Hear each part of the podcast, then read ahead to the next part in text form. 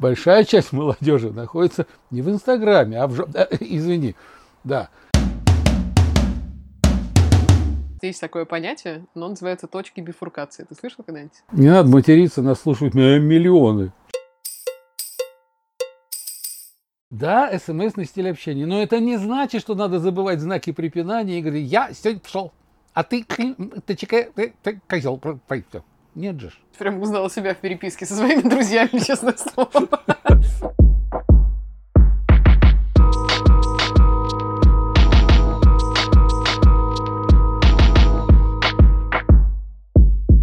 Всем привет, это подкаст «Ну, пап», я его ведущая Ира Сергеева. И я соведущий Леонид Сергеев. Так, я приехала из отпуска, я мало зачем следила, честно говоря, что происходит, но выбрала сегодня одну тему, которая до меня, так сказать, доскочила все-таки в своем информационном пространстве. Значит, Сразу скажу, что до меня нет. Если бы не ты, я об этом не знал. как впрочем, во всех остальных диджитальных вещах, которые мы обсуждаем, не правда? А это диджитальная вещь? У, да. Тогда вперед. Значит, смотрите, какая история, довольно громкая. Она заключается в том, что в Инстаграме оживили историю 13-летней венгерской еврейки, которую звали Ева Хейман, которая погибла в концентрационном лагере Освенцим в 1944 году. Значит, читаю дальше, в чем суть. Авторы представили, как бы выглядела жизнь девочки, если бы она владела смартфоном и снимала на видео то, что происходит вокруг. Дальше та-та-та, это основано на реальных дневниках, это действительно история этой девочки. А, И вот, значит, эта штуковина была запущена ко 2 мая. 2 мая в Израиле празднуют, ну, вернее, вспоминают жертв Холокоста и так далее. И э, эту инициативу поддержало огромное какое-то вообще бешеное количество людей. Нетаньяху сказал, что это прекрасно. Актеры какие-то голливудские тоже у себя это репостнули, что это очень правильная инициатива, что эм, как здорово, что реконструируется таким образом историческая память. И таким образом там появилось какое-то бешеное количество подписчиков. На сегодняшний день я сейчас смотрела, это миллион а, семьсот тысяч людей, которые уже отследили за этим проектом и продолжают на него подписываться. Соответственно, общественный резонанс был вызван, но а, общественность не согласилась на- относительно того, это хорошо вообще или плохо. Ну, скажем, мнения нельзя. разделились. Они разделились, потому что кто-то говорит, что абсолютно да, правильно, здорово и очень мудро. Другие говорят, что это каким-то образом нарушает вот это тонкое очень понятие, я даже не могу сказать цифрового этикета, наверное, цифровой морали. Да, можно ли оживлять такие темы, нужно ли это делать, и нужно ли вообще влезать в такие страшные, действительно, да, исторические темы, как Холокост, война и так далее, и это каким-то образом обыгрывать, да, там, и, не знаю, лепить э, эмодзи и баклажана на, в общем-то, то, что человек, там, мы знаем, что она погибнет через какое-то количество лет. Вот, короче говоря, принесла это тебе, чтобы обсудить, э, ты посмотрел, опять что-то там бухтел, ругался, и, в общем, как-то так, давай обсудим. Как тебе такая история? Ну, сначала скажи, как тебе? Как мне? Значит, сначала мы должны разобраться, что это был формат не просто Инстаграма, но Инстаграм Stories. То есть это довольно сложная попытка упаковать любой формат знания э, в 15 секунд вертикального экрана. Чем хороши и плохи одновременно сторис, это то, что это контент, который появляется и исчезает через 24 часа. Так, так, так, стоп. Если говорить по-русски, то значит через 15, все отменяем. через 15 секунд как бы заканчивается одна мини-история, начинается вторая, да? Да, да, Или заканчивается, а потом начинается продолжение с этого же места. да. То есть это такой апогей Ты на два твоего вопроса любимого... сказал одно слово «да». Это одинаковые вопросы, и одно проистекает из другого. Заканчивается один экран, начинается второй. Во втором экране может продолжаться то, что начиналось в первом. У тебя просто будет такой чик ну, типа как А, пере- ну понял, пере- понял, перелет. да, да, да. А, либо второй экран, ну, то есть у тебя нет вообще никаких Либо форматов эпизод, именно да. контента, да. Ты можешь по 15 секунд делать совершенно разные штуки, либо одну историю поделить на 15-секундные вот такие эпизоды. То есть это, вот я знаю, что тебе ужасно нравится м, слово клиповое мышление. Ты когда хаешь молодежь, ты говоришь, что у вас вообще Ну, это не то, что мышление. нравится, это, это, как говорится, факт, фактический факт, я бы сказал. факт. Да, фактически факт, что клиповое мышление, э, смс-ный стиль общения, клиповое мышление, это, это не я придумал, но я с этим согласен категорически. Вот, и, соответственно, представь, что тебя заставляют уже не просто, да, клиповое мышление родилось из чего? Из того, что у тебя стало мышление раз- разделяться на сколько? 24 кадра, да, плюс 25 как какое-то секретное влияние на тебя. А здесь нас ужимают до 15 секунд, но при этом очень многие стали этим пользоваться довольно талантливо. Есть примеры очень хорошие проектов, которые были реализованы именно в формате Stories. Есть такой знаменитый кейс Нью-Йоркская библиотека. Ты представляешь, как библиотеку, ну, такое, в общем, пердутское, извините, заведение, да, там в пыли с э, огромными Почему книжками, пердунская? упаковать. Нет, я как человек, который честно отсидел свои годы в э, Ленинской библиотеке, А я как честно отсидел. Пам-пам. Вот, соответственно, Нью-Йоркская библиотека взяла и сделала проект, что она короткие истории Эдгара По и других писателей, они взяли и упаковали вот в эти 15-секундные вертикальные экраны. Там хитрость в том, что по нажатию пальца ты можешь экран задержать. И они сделали так, чтобы люди, например, проезжая в метро, могли открыть прямо эти сторис, задержать пальцем и прочитать быстренько какую-то новеллу, да, то есть быстрый канал потребления тебе позволяет быстро прочитать, получить знания, и это... Быстренько принципе, прочитал, быстренько поел, быстренько поспал. Ну, это же то, Жизнь как мы сегодня быстренько. живем. Мы, правда, Быстренькая вообще жизнь. ничего не успеваем. Это правда. Печальная. Тогда давай заканчивай подкаст и пойдем успевать да, да. дальше. Ну вот, и, соответственно, возвращаясь к формату Stories, он был выбран для вот такой темы и был снят сериал. Какой-то человек, э, очевидно, без личной жизни взял и все эти сторис скачал и упаковал в одно видео. То есть он всех слил воедино и выгрузил на YouTube. Получилось полотно длиной в 50 минут. Понимаешь, нового здесь особо никто ничего не придумал, потому что нас, э, студентов гуманитариев, по крайней мере, всегда учили, что есть отличный метод, который называется историческая реконструкция. Ты берешь источник, ты его читаешь, да, именно первый источник, без всякого анализа, потому что потом понятно, что большое количество, наверное, людей, которые уже умнее тебя написали по этому поводу монографии, реконструировали и так далее, но ты пытаешься у- приемлемую и понятную для себя версию событий реконструировать из того, что ты видишь в тексте. Вот на первом курсе нам тогда читать... эм, что это было? Слово о полку Игореве. Я столько нового для себя узнала, что они там делали, как там все это происходило. Ты себя Кто реконструировала в куда? образе Анны Ярославны И и я чего-то, да, там, кто поплакал где, что произошло. И вот мы сидели и обсуждали, пока нам запрещали читать то, что уже на самом деле проанализировали, да, там дальше ученые мужи прекрасные, и как нам подают эту историю а, уже с каким-то анализом. У меня ощущение, что здесь а, происходит ровно то же самое. Выбирается просто канал другой, и нам предлагают реконструировать эту историю, предлагая новые вводные. Но вводные довольно абсурдные. Я просто задумалась о том, что очень важный элемент упустили здесь. Э, Там в преамбуле написано, что было бы, если бы у нее был смартфон, и она бы снимала на видео то, что происходит вокруг. Мы забываем, что люди, как довольно предсказуемые существа, мне кажется, снимают в Инстаграм и вообще в свои социальные сети довольно определенную, э, определенный угол того, что они хотели бы показать другим.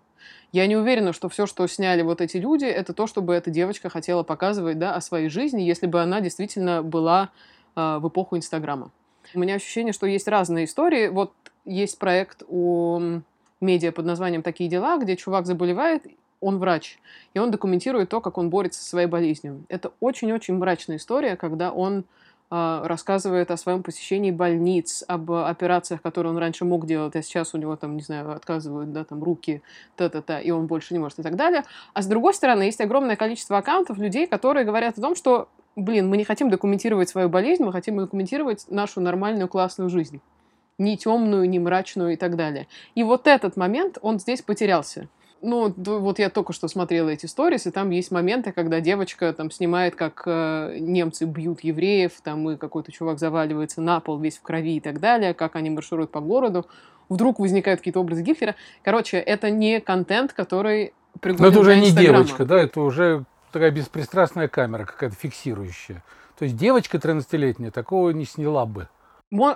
Она бы, возможно, мне кажется, сняла бы абсолютно какие-то Она другие закричала, вещи. она бросила бы этот смартфон, она заплакала бы. То есть Была они пытаются нам продать какую-то натуральность да, происходящего и полную, полное погружение, какую-то иммерсивность определенную, но при этом вот я э, вижу, что это вообще не так. Легкий Станиславский, не верю. Да, не верю. Не верю.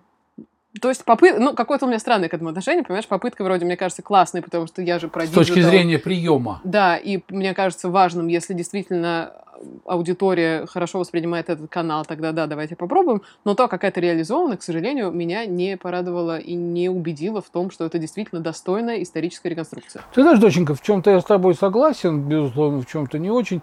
Э, Да, э, может быть, ты в силу своей, скажем так, принадлежности к поколению Z, Это приятно, конечно, но нет. Why? Z, но нет, да. Да, зато Why? нет. Why, kiss me, да. Ты в первую очередь обратила внимание на цифровость, технологичность этих сторис, да, как новый какой-то прием, ну не новый, но прием. А потом уже стала обсуждать э, даже не цифровую мораль, как ты сказала, а просто мораль уже. Да? Вот это мне очень понравилось, в этом я с тобой солидарен практически полностью. Я, как э, все-таки человек старенький, начинаю пытаться зреть в корень. В этот раз я увидел э, совершенно очевидно, что попытка выехать на теме – то есть благая, благая, благой, благ, благие совершенно намерения, еще раз напомнить миру о Холокосте, об этих ужасах, э, в своем роде противостоять попыткам, э, скажем так, выхолостить это понятие Холокост и весь ужас и трагизм этого понятия, который, да, в мире наблюдается, безусловно, это хорошие благие намерения – но даже ради хороших благих намерений, ну, не надо идти на какую-то такую вот... Я считаю, это немножечко такая фальсификация и подтасовка не фактов, а именно вот моральной стороны дела. А, понимаешь, во-первых, во-первых, фраза на все э, времена. История не терпит сослагательных наклонений.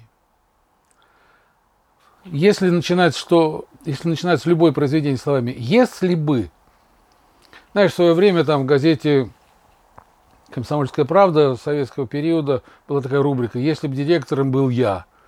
Хорошая. Ну и да, несчастные работяги, там учителя несчастные, понимаешь, а врачи писали, если бы я был директором, я бы вот сделал это, и жизнь бы стала бы лучше. Фикция. Что мне не понравилось и не зацепило в этом? Во-первых, все для меня это похоже на плохой художественный фильм. Непрофессиональный. Мне очень, мне очень не нравится, когда человек делает что-то непрофессионально. Когда я прочитал, что отец и дочь, э, которые вот из Израиля, которые выступили инициаторами, вложили свои средства, они стали авторами сценария, я подумал, что нельзя было найти профессионального сценариста, профессионального режиссера, который поставил, там есть массовые сцены, там задействовано огромное количество людей, там задействованы костюмы, там задействована техника. Это можно было так, список Шиндлера, вспомни этот гениальный фильм. Mm-hmm это смотришь, вот где слезы на глазах, вот где мурашки. Потом слабое утешение дочки, которая сказала, да, мы предвидели э, критику, но сейчас вся молодежь находится где? В Инстаграме, и поэтому мы пошли туда, в Инстаграм. Дорогие создатели этого проекта, я могу сказать, что, что большая часть молодежи находится не в Инстаграме, а в... Э, извини, да, Значит ли это, что надо за ними идти в, э, туда, а не пытаться вытянуть их оттуда и нормально, по-человечески с ними разговаривать? Вот это какое-то такое, знаешь, самоуничижительное слежение. Ах, молодежь туда ушла, пойдем и мы туда. А если через 10 лет, извините, или через 5, следуя из бешеных темпов развития прогресса, Инстаграм сменит полстаграмм, Понимаешь, для кого? Для который будет за, зашит в левую ноздрю, да, и там надо будет чихнуть правым ухом 8 раз, чтобы э, выложить какую-то эмоциональную эмо, эмодзи в, в, в третий глаз твоего собеседника. Что надо будет залезать в левую ноздрю, что надо будет бросать и забывать Инстаграм и идти в это полстаграм, биндинграм.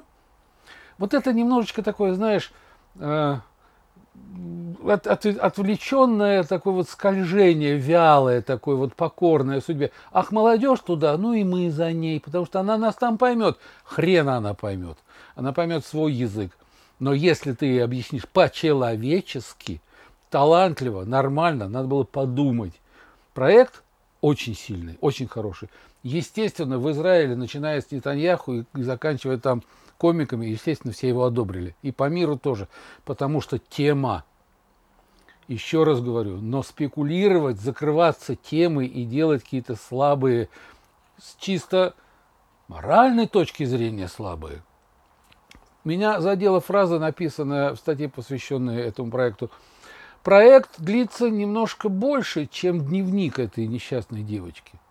То есть уже что, присутствует какой-то вымысел авторский, что, а если бы она не умерла, если бы ее не убили, да, может, она там поехала, да, поехала бы туда, родила то-то. Я говорю, а если бы мы вшили в нос неандертальцу камеру и смотрели, как он перегрызает глотку мамонту. Ну давайте, вот так, это классно. так можно Почему же все оправдать, так можно все додумать.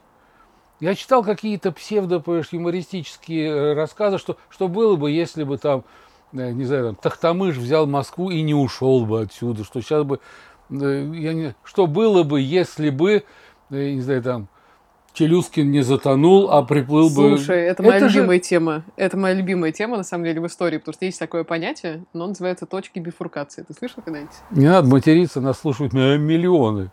Хорошо, простите. Бифуркации. Короче, точки бифуркации это такие м, события в истории, когда ты не можешь предсказать, в какую сторону повернется сейчас исход.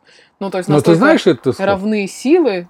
Да, ну, поскольку история Ну, так и- или иначе, она линейна, ну, в некоторых теориях, да, то мы видим, ну, условно, да, там из двух путей, по какому пути стала развиваться история. Ну, условно, кто выиграл войну, там, или, не знаю, Ну да. Какие-то, да, более мелкие Но сражения. нам интересно пощекотать себе сопли и нервы, представив, что а вот если по-другому было бы. а? Абсолютно. И это уже дает разветвление другое, оно называется альтернативная история, но это уже больше в какие-то художественные вымыслы уходит. Но действительно в истории есть такой элемент, он называется вот эта точка бифуркации. Самое известное мне, э, доказанное с исторической точки зрения, это когда у нас была смута.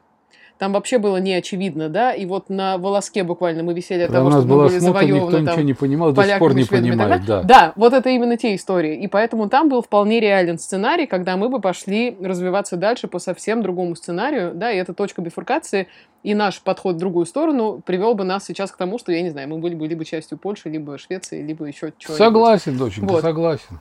Поэтому и исторически, видишь, такие штуки есть, и об этом написано очень много книжек хороших, которые тебе, наоборот, дают... Ну, если бы первое покушение на Адольфа Гитлера увенчалось успехом, что было бы? Ну да, да, да. ну, да. давай дальше думать. Но это можно на каждое историческое событие твою бифуркацию... Найти мою бифуркацию. твою- да, вот именно. М. Но для меня всегда мерилом вот этой вот сослагательности было довольно грубое выражение, потому что, ну, я не буду его полностью проводить. Если бы у бабушки был, она была бы дедушкой, понимаешь?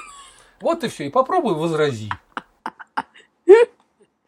Ну, сейчас, знаешь, сегодня все возможно, я тебе скажу, что там Ну да, Ну да. бабушка трансвестит такой.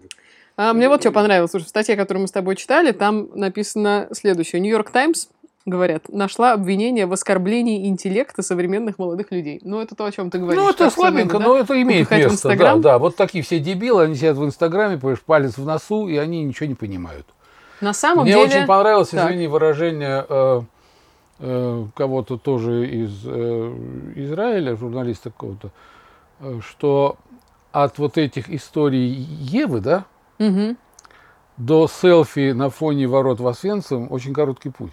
мгм. Я просто был в Освенциме в свое время, и я помню совершенно свое ощущение состояния, это был где-то год 72 Я день не мог говорить, вот честно, я просто молчал день. То, что я увидел, и то, что я домыслил, и то, что потом пришло мне э, в голову, вот я ходил как в воду опущенный, вот, и мои товарищи по группе в Польше все тоже вот входили такие, знаешь, потерянные.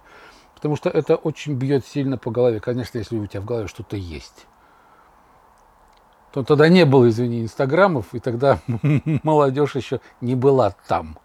Мы просто жили жизнью. Блин, так мы с тобой говорим, конечно, все поворачивает в сторону того, что что ж такое плохое в Инстаграме, что Неплохое, тупела неплохое, но не надо говорить, что вся молодежь в Инстаграме. Я говорю, вся молодежь, на самом деле, я уже сказал, где она, да? Она может быть в ночном клубе, она может быть на стадионе, понимаешь? Она, она везде молодежь. Но если ты хочешь с ней общаться, то сядь, подумай 10 тысяч раз. И если ты, я не знаю, инженер-теплотехник по первому образованию и работаешь им же, не лезь в сценарно-режиссерские дела. Лучше найди человека, единомышленника, который все это талантливо сделает, и молодежь сама вылезет. Инстаграм как какая-то ракушка такая, знаешь, у нас получается. Вот он оттуда вылезет. И вылезет молодежь, понимаешь, и придет сказать, чё, я. Понимаешь? А мы тут раз ему и нормальные слова. Еще раз говорю, вот я дневниковая форма. Дневник Анны Франк. Гениальное литературное произведение. Почему его не взять? Там сказано, что папа с дочкой это более 30 дневниковых записей, дневников перечитали, Мгм. прежде чем остановились. Я говорю, а дневник Тани Савичевой, девочки из блокадного Ленинграда, 9, 9 фраз, просто констатация, число и смерть, число и смерть. 9 фраз. А вот ты из этих 9 фраз вот сделай фильм.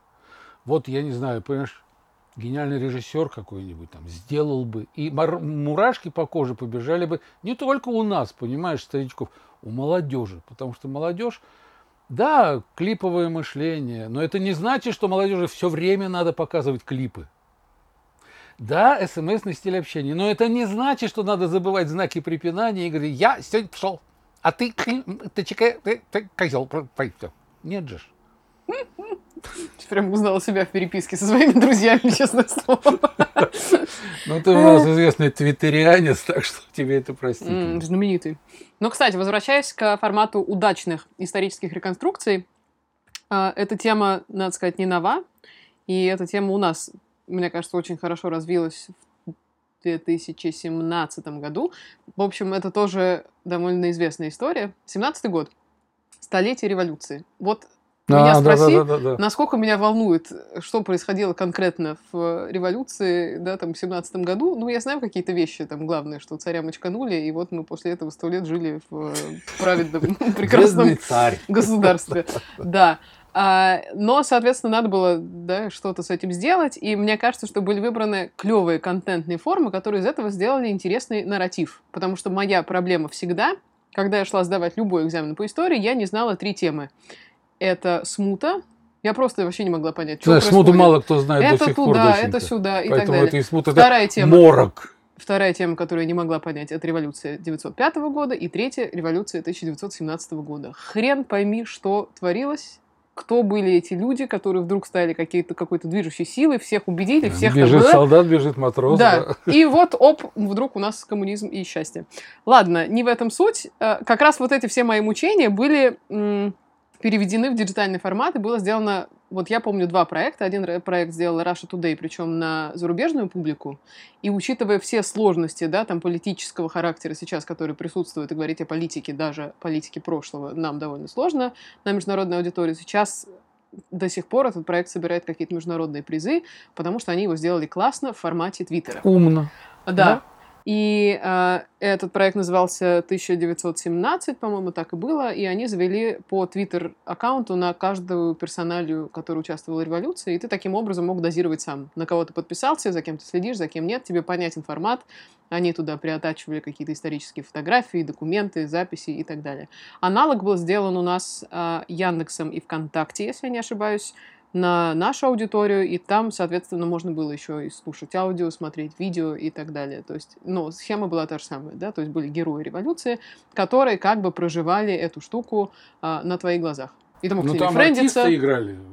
Там были распределены роли, и был распределен контент, когда он публиковался, от кого, в каком формате, но Ну, все в было... основном были документы, источники. Да, но ценность этого, прежде всего, мне кажется, документальная, потому что ты сам такое количество источников, вот никогда в жизни не пойдешь и не прочитаешь про революцию. Так вот, дай здесь количество источников и снабди э, комментарии вот этого дневника историческими публикациями, Мгм. фотографиями, э, выдержками из э, выступлений, из газет того времени, все, кадры кинохроники дай. Зачем актеров зачем... Я пытался выяснить, кто режиссер. Странная запись. Съемки проходили во Львове, участвовала команда. Молодости Какая нашей. команда? Что она делала? Кто а ведь люди? там эти формы, эти марширующие полки, это все надо было гигантскую работу по, по костюмам. Но это художественный фильм. Просто художественный фильм. Позови режиссера, господи, если ты снимаешь художественный фильм. А если ты снимаешь не весь что, тогда возникает вопрос, а почему ты, прикрываясь такой темой, так делаешь? Ну, есть такой. Ну, И еще есть интересный проект, он называется 1968.digital. Это как продолжение, делает та же команда, которая делала проект как раз про революцию. Они взяли год. Это был важный год в истории, там много всего происходило, и они ну взяли... и 68 этот- год Чехословакия сразу да, на ум приходит. Вот мне, кстати, не приходит. Ладненько. Ну что ты. И, соответственно, они взяли и этот год поместили полностью в вертикальный формат смартфона, и весь контент, который они делают, он приходит тебе на телефон. Ты смотришь его в формате А почему он заслужил вертикаль. такую э, милость, а, а 65-й, например, не заслужил? Или 73-й? Вот, не знаю, честно говоря. Я Просто однажды говорила, 68-й, и все. однажды говорила с одним из продюсеров этого проекта. Я говорю, хорошо, а когда закончится, ну, исчерпает себя год 1968? Я говорю, что дальше? Вы просто по всем годам пройдете от начала до, так сказать, победного конца? Он говорит, я не знаю, но да, наверное, есть у нас э, потенциал в том, чтобы выбирать ключевые какие-то даты и в них вот так вот играть, Ну, условно, это, да, как говорится, прием-то не новый там был. Да. Леонид Парфенов, понимаешь, на этом Да, да, работал, да. работает, да. Так что... такой Ну, в общем, меня радует, что хорошие примеры на самом деле хронологические программы, да. есть. Есть, И не то, есть, чтобы это конечно. надо отметать, и мне кажется, посыл очень правильный. Просто Бог его знает. Тут мне пришла в голову тоже фраза моя любимая Маршала Маклюина, это такой медиевист был, медиаисследователь, неправильно. Медиевист это который в средние века, да. Да, а медиаисследователь это про медиа. А, и он- Медиатор еще скажи. да, медиум. Он сказал, что медиа — это сообщение. И вот здесь, мне кажется, эта фраза работает как раз против истории с Инстаграмом, потому что медиа, то есть дневник и дневниковая запись, это и было сообщение, да, как единственно возможный формат передачи вот тех каких-то там, не знаю, записей, эмоций и так далее из тех времен. То есть это хорошо в том виде, в котором это есть. Наверное, так. А вот теперь ответь, доченька, мне на такой вопрос. А почему миллион семьсот тысяч клюнули на это? Вот что их там так захватило? Хороший вопрос. Новшество диджитальных технологий, что ли? Или тема все-таки? Думаю, какое-то странное комбо, и думаю, что это, конечно, власть э, неподвластного нам сарафанного радио. Вот понимаешь, если бы, я, я сейчас брежу, да, если бы, например, какая-то группа решила бы великому бегуну современности Джесси Оуэнсу, который на Олимпиаде в Германии, в Берлине выиграл там все спринтерские дистанции, дать э, мобильный телефон в руку, и чтобы он Инстаграм показывал, как он, вот Гитлер сидит на трибуне, вот он побеждает, чернокожий побеждает всех этих арминов Хари, белых атлетов. Тоже ведь тема, да? Да, вполне. Или там в перчатку Джо Луису засунуть, который мочит там по морде этому Максу Шмелингу. Это, это все от темы зависит. Прием, ну прием, ну что, ну я говорю, ну вшей в лоб камеру и иди, понимаешь, там под водой целуйся с акулой. Ну, ну что? Интересно, очень интересно последние там 528 зубов, которые у тебя смыкаются на черепе. Очень интересно. ну. Друзья, Но к теме да. каждый надо относиться очень трепетно, а к такой десятикратно трепет, стократно. Подумать, прежде чем делать что-то. Как делать, для чего делать, зачем делать. друзья, целуйтесь с акулами, пожалуйста, аккуратно. А, Трепетно относитесь к важным темам, а к неважным не относитесь вообще никак, очевидно. И вылезайте из Инстаграма, молодежь. Но это он говорит, а я говорю, что не надо. Будьте с нами. Следующий выпуск Кинопап совсем скоро. Пока-пока.